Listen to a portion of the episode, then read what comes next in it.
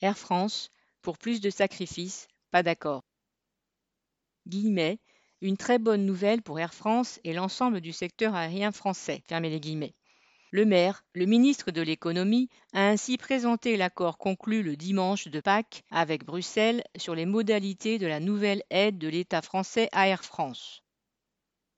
Son conseil d'administration a validé l'accord dès le lendemain, car il trouve son compte et veut en présenter au plus vite l'addition à ses dizaines de milliers de salariés. Un comité social et économique central, CSEC, e a donc été convoqué à 8h30 le surlendemain, 6 avril.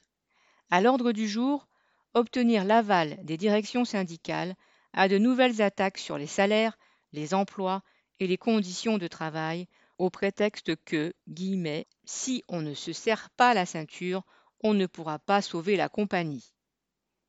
L'air est archi usé, et en dix ans, Air France a, sous ce prétexte, supprimé dix mille emplois. Mais pourquoi se priverait-elle de l'entonner quand certains dirigeants syndicaux se placent déjà sur le terrain choisi par le patron et le gouvernement, non pas en appelant les travailleurs d'Air France à se battre pour obtenir le maintien des salaires et des emplois, mais en se désolant que cet accord n'apporte pas guillemets, assez d'argent frais pour sauver Air France. La question ne se pose pas ainsi pour les centaines d'hôtesses, stewards, techniciens de l'informatique des bases provinces qu'Air France veut fermer à Nice, Marseille et Toulouse, et qui ont eu bien raison de se mobiliser ces derniers jours contre cette menace, ni pour les 1100 salariés de Hop, la filiale ligne intérieure d'Air France. Leurs emplois vont disparaître et il ne leur est proposé, au mieux et pas à tous, qu'un transfert vers Air France, sans conserver leur ancienneté, leur qualification et leur ancien salaire. Les salariés qui restent dans la compagnie n'ont jamais vu la couleur des 7 milliards qu'Air France a déjà reçus de l'État en 2020, tandis qu'elle faisait passer à la trappe l'équivalent de 3600 emplois à temps plein. L'État va maintenant injecter de nouveaux milliards dans Air France, d'ailleurs sans que le gouvernement ait précisé combien. Craint-il que cet énorme cadeau puisse choquer?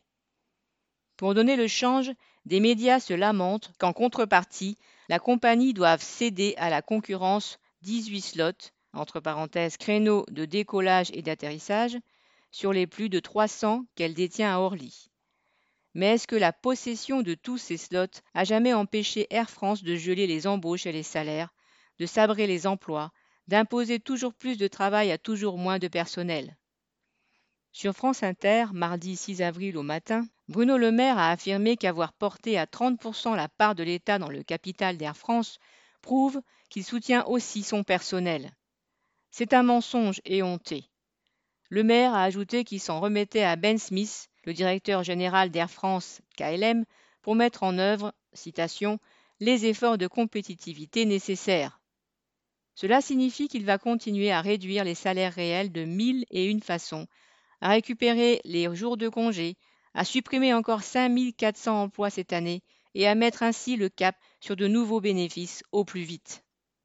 Les milliards offerts au patronat du transport aérien n'ont jamais servi et ne serviront pas à protéger les emplois.